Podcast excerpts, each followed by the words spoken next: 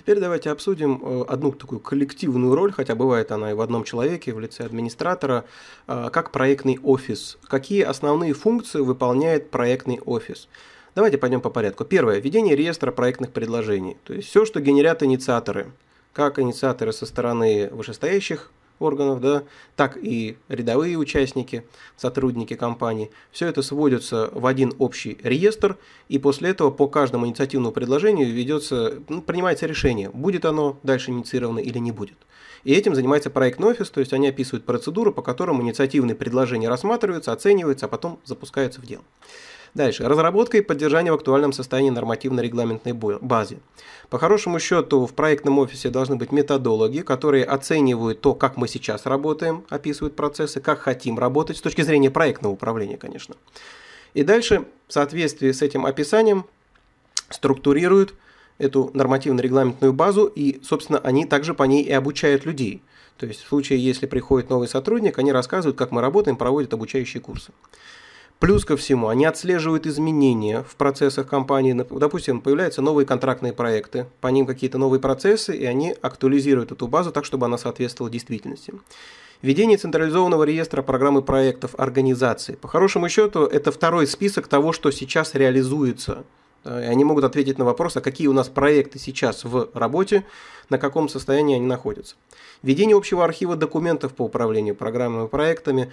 По завершению каждого проекта или программы руководитель программы проектов должен в соответствии с требованиями регламентной базы сформировать архив и, соответственно, под роспись условно его передать проектному офису и считается проект завершенным в том числе, когда был передан данный архив. Бывает привязывается и мотивация. Сдал архив Денежка одна выплачивается, не сдал архив совсем другая. Или не выплачивается. Контроль актуализации информации по проектам руководителей. То есть каждую неделю, допустим, раз в неделю бывает такой отчетный период, они в темечко клюют каждого руководителя проекта и собирают с него фактические данные по срокам, по бюджету, по отклонениям, для того, чтобы потом это все собрать и сформировать сводные отчеты для, для руководства о ходе реализации программы проектов, потому что если мы с вами управляем портфелем проектов, нам нужно собирать фактические данные и принимать решения по ряду из проектов, что делать? То есть есть проекты стратегические, по которым, может быть, мы будем дополнительный бюджет выделять, может быть, будем выделять дополнительные ресурсы, не стратегические, может быть, от них откажемся. На основании этих отчетов принимается решение. Если не могут договориться между собой участники в ходе конфликта, то, возможно, это поднимается на уровень проектного офиса, который разруливает эти проблемы. И в итоге также проектный офис должен осуществлять консультации сотрудников по управлению проектами. То есть у него функция проектного офиса достаточно вспомогательная, то есть обеспечивающая деятельность, проектную деятельность. Он должен приносить пользу. Если никто не поймет, для чего проектный офис в компании есть, если они занимаются только бумажкократством, то такой проектный офис не нужен. От него должна быть очевидная, понятная польза.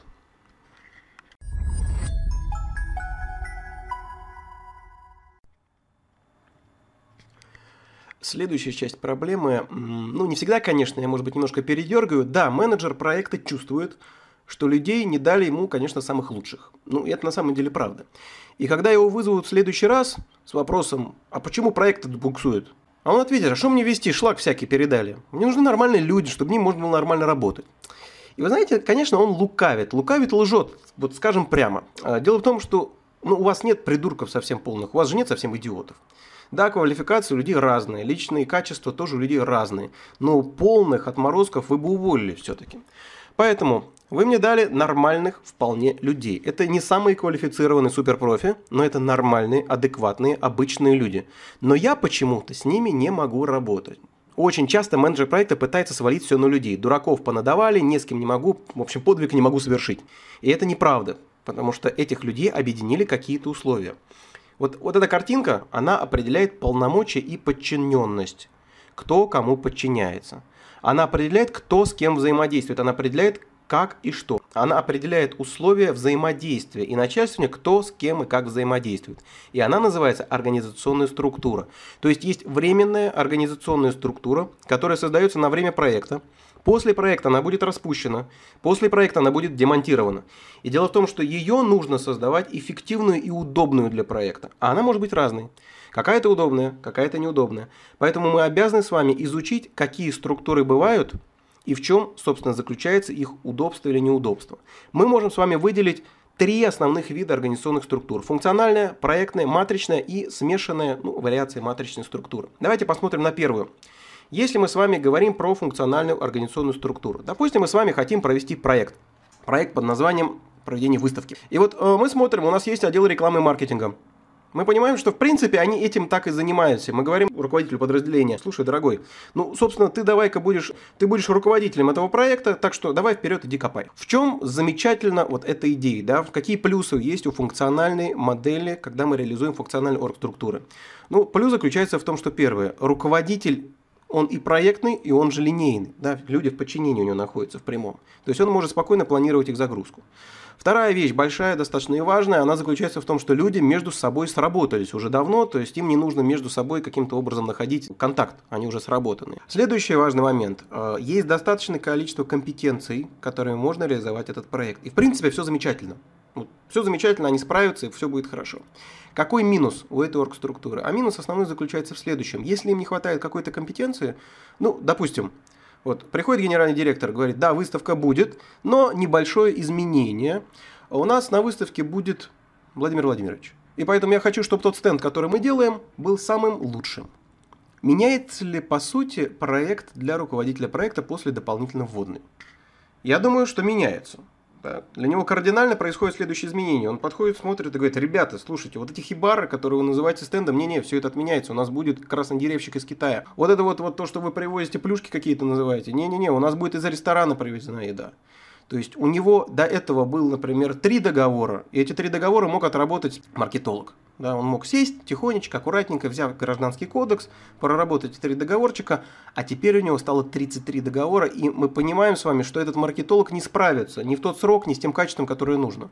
Руководитель проекта, человек нацеленный на результат, берет эту пачку договоров и идет куда? В юридический отдел. Он открывает ногой дверь, заходит к юристу, кладет на стол договора. И здесь, э, понимаете, несколько вариаций развития событий возможно. Юрист неопытный берет эти договорчики и начинает отрабатывать. Медленно, печально начинает прорабатывать. Но это встречается редко. На самом деле юрист соображает, что все не так в жизни просто. Он смотрит на руководителя проекта и говорит, ты знаешь, у нас все по регламенту, поэтому, собственно, вот эти договорчики я кладу в стопочку, которая у меня вот от пола до стола, по технологии беру снизу, ну, прогноз, то, что я тебе предоставлю выполненную работу недельки через две. Э, этот бежит к его руководителю, тратит время на то, чтобы согласовать с руководителем. Если тот не согласует, он бежит уже к руководителю департамента и так далее. Вот эта цепочка может длиться очень долго. В итоге все доходит до генерального директора и опять пошло дальше в обратную сторону. Функциональная оргструктура очень хороша, если вы реализуете узкопрофильный проект и все компетенции, которые необходимы, они перекрываются вот этим подразделением, которое реализует. Если требуются дополнительные, то они с этим не справятся. Второй вариант. Мы можем с вами выделить организационную структуру исключительно под проект. То есть они занимаются только этим проектом и больше ничем. Руководитель проекта занимается только этим проектом и больше ничем. Гениальность в чем? В том, что у нас один руководитель проекта, у него одна команда, единоначалие. То есть они понимают, что, конечно, первое время они в этого руководителя проекта палками потыкают, вот, а можно ли идти за этим человеком или нельзя, но потом понимают, что да, маленький Ленин, но наш, куда ручкой покажет, туда идем, и аккуратно за ним идут, срабатывают. В чем плюсы? Один начальник, это хорошо. Полный набор компетенций. Замечательно. Люди вовлечены исключительно только в один процесс управления одним проектом. Вообще просто гениально, все хорошо. Какие минусы? Ну, минусов несколько. Первый минус – это оргструктура очень дорогая. Вы же должны были выдернуть людей из других подразделений, кто-то будет выполнять их работу там. Это первая цена вопроса. Вторая цена вопроса – ряд специальностей, допустим, юриста, вы не сможете на 100% загрузить, да, и он будет простаивать. От этого его часы становятся еще дороже. Вторая проблема с этой оргструктуры. Смотрите, сила проектной концепции, она заключается в делегировании, а слабость ее во временности. Люди, понимая, что они находятся в команде, эта команда временная. Чем ближе к завершению проекта, тем больше о чем они начинают думать они начинают думать на тему того, что а чем это все закончится, куда мы потом попадем. И представьте ситуацию, когда вы смотрите на рабочее место, откуда вас забрали, а там уже кто-то сидит, по вашей клавиатуре уже кто-то стучит, из вашей чашки кофе уже кто-то пьет. Вы пришли, начальник уже сменился. Смотрит на вас и говорит, слушай, кто такой некрасивый сюда приперся вообще? Говорит, я с проекта, стратегического. Говорит, ладно, сядь в уголке, потом разберемся. Так вот, если нет определенности о том, что с ними будет дальше, то они аккуратно либо начинают расползаться да, по другим организациям, и вы можете увидеть их резюме уже на HeadHunter, либо они начинают заволокичивать проект. Поэтому принципиально важно понимание для людей, куда они потом пойдут после завершения проекта, когда они полностью выделяются на этот проект. Обычно эту организационную структуру выделяют на стратегически важные проекты, когда там принципиален результат. Мы готовы пойти на большие издержки, но нам очень важен результат. И третья модель, в которой живем практически все мы, эта модель называется матричная. Она э, гениальна, потому что одним и тем же количеством людей можно решить большое количество проектов реализовать. Но у нее есть один минус, который перекрывает все эти плюсы. Минус заключается в том, что у вас возникает конфликт подчиненности. То есть ваш исполнитель, который на вашем проекте работает на ваш проект, он еще исполняет задачи по другим проектам, и еще у него есть руководитель отдела, который тоже ему ставит задачи. И вопрос, чьи задачи будут приоритетными, ваши, других руководителей, ну или линейного руководителя.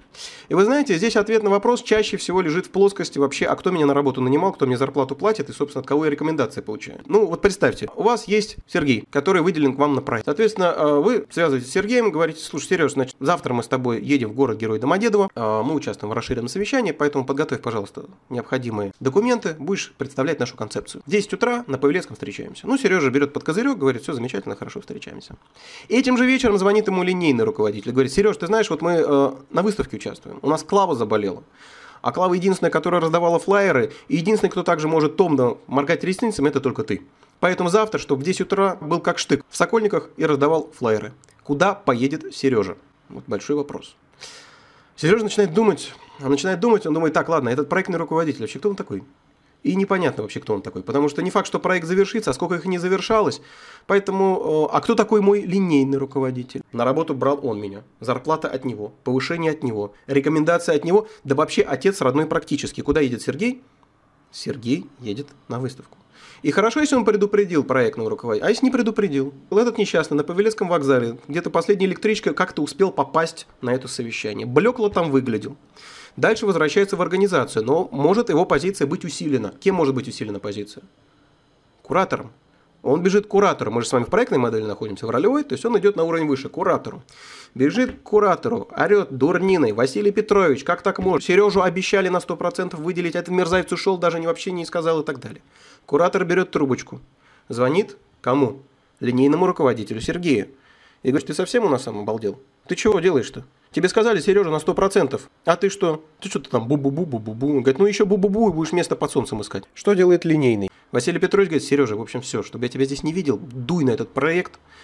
Просто своих МБА, МБА непонятно чему научились, будут рассказывать, как нам стройку делать. Сережа приходит к вам, старается, потому что если он понимает, если он не будет у вас стараться, то ему придадут ускорение, и он вообще исчезнет с вашей организации, вылетит за ее орбиты.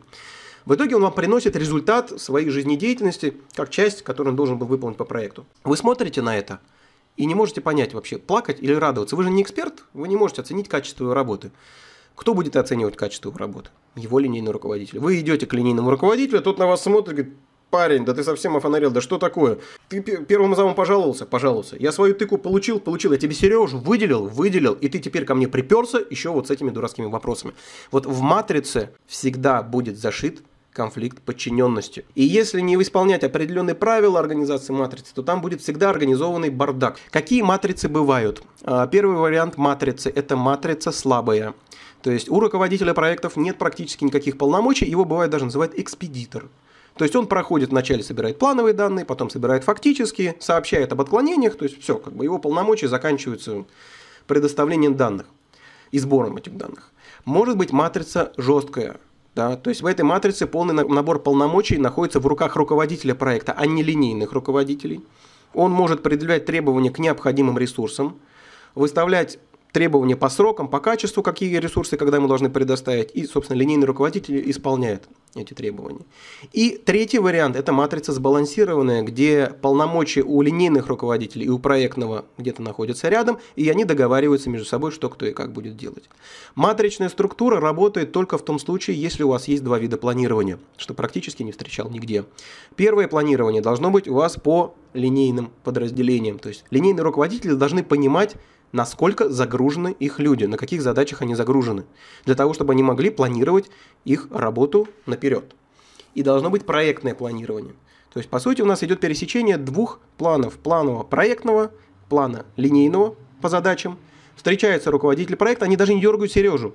И не спрашивают, что да как. Они встречаются совместно, согласуют план, видят, что у них конфликт интересов, что у них, например, ресурсный конфликт, когда Сережа должен оказаться одновременно на выставке и должен одновременно оказаться на расширенном совещании. Соответственно, они смотрят на это, либо договариваются между собой. Если не могут договориться, выносят на уровень выше куратору, тот выставляет определенные приоритеты, и таким вот образом это движется. Но я вам повторюсь, два вида планирования. Планирование на уровне подразделений, планирование на уровне проектов. Если вот эти два вида планирования есть, матрица работать будет. В остальных случаях это будет полный бардак и неуправляемый.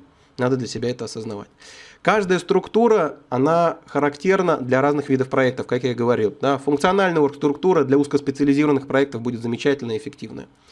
Если говорить про проектную, для стратегических проектов она будет. Но чаще мы с вами сталкиваемся именно с матричной. И для него, чтобы она работала, нужно разрабатывать графики, нужно управлять ресурсами. Об этом мы будем с вами говорить, когда коснемся вопроса, связанного с календарным и ресурсным планированием. Так что подбирайте соответствующую структуру под ваш проект.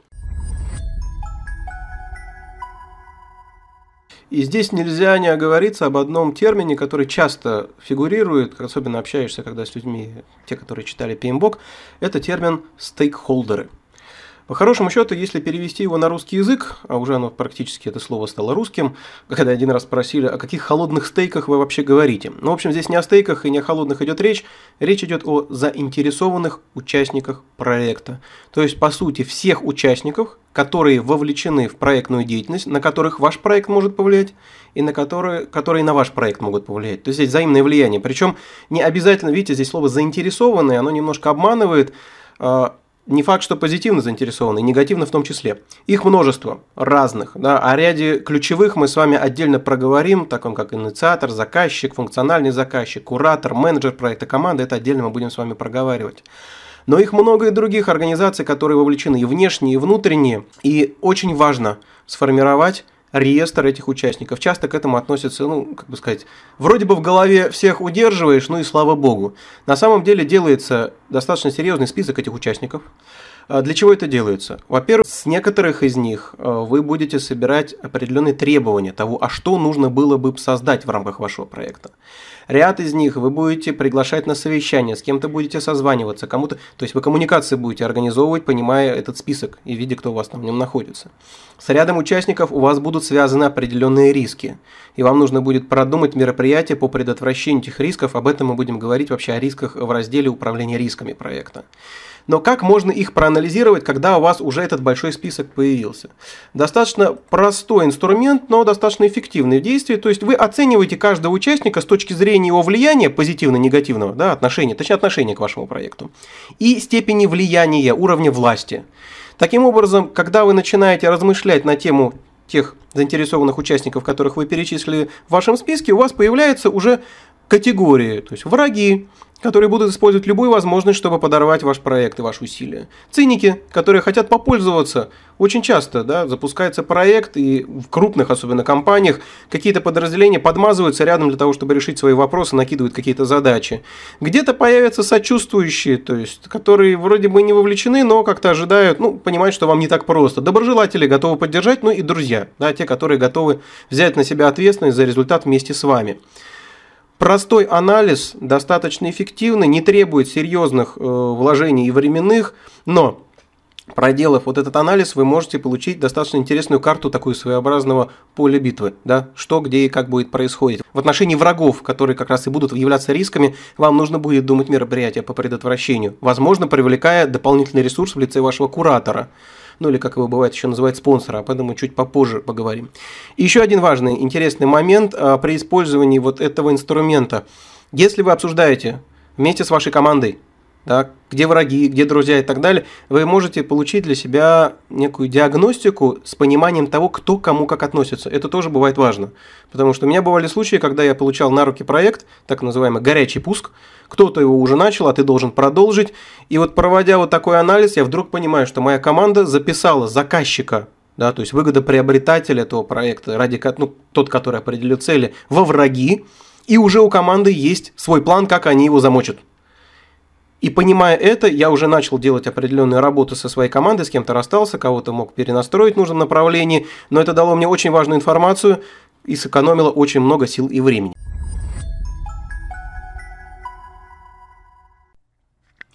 Вообще термин стейкхолдеры, я бы так сказал, он, наверное, самый ключевой во всей этой истории проектного управления, потому что, ну, если бы не было участников, заинтересованных э, в том, чтобы проект существовал, его бы не было в принципе. И множество инструментов, которые связаны с проектным управлением, они, с одной стороны, нацелены на то, чтобы удовлетворить потребности этих стейкхолдеров, а с другой стороны, минимизировать риски, связанные с удовлетворением вот этих вот потребностей. Поэтому тема от стейкхолдеров, она одна из самых ключевых. Если вам это интересно, э, напишите мне в комментариях, я, может быть, сделаю отдельные там, подкасты, посвященные работе со стейкхолдерами, потому что там ну, очень много техник, там, связанных с этим. Организационные структуры, наверное, центральная здесь вот и, э, как это, самое прикольное, это матричная оргструктура. Для большинства это просто хаос, это бардак, э, не могут понять, зачем это нужно. У меня есть отдельный урок на pmsmart.ru, посвященный как раз управлению командами, и там я как раз рассматриваю инструменты, как, как, как выжить в этой матрице, как, как ее использовать, зачем она такая нужна. Вот, поэтому, если интересно, заходите на pmsmart.ru, смотрите. И э, что еще хотел бы вам сказать э, по поводу проектного офиса. Очень часто забывают, что проектный офис это все-таки сервисная функция, то есть он должен приносить пользу, он должен приносить ценность. И периодически в нормальных организациях производят оценку проектного офиса с точки зрения заказчика, с точки зрения функционального заказчика, с точки зрения менеджеров проектов, с точки зрения руководителей отделов, с точки зрения исполнителей. И по результатам вот этой оценки принимается решение вообще, что мы с ним будем делать. Потому что бывает, проектный офис переходит в такое, знаете, состояние надзорного органа, вот, который существует только ради того, чтобы контролировать и раздавать морковки, а как это, созидательная функция как таковая, она не присутствует. Поэтому, смотрите, сейчас у вас появилась общая картина. Если хотите уточнить ее, заходите на pmsmart.ru, там есть дополнительные уроки, посвященные различным темам.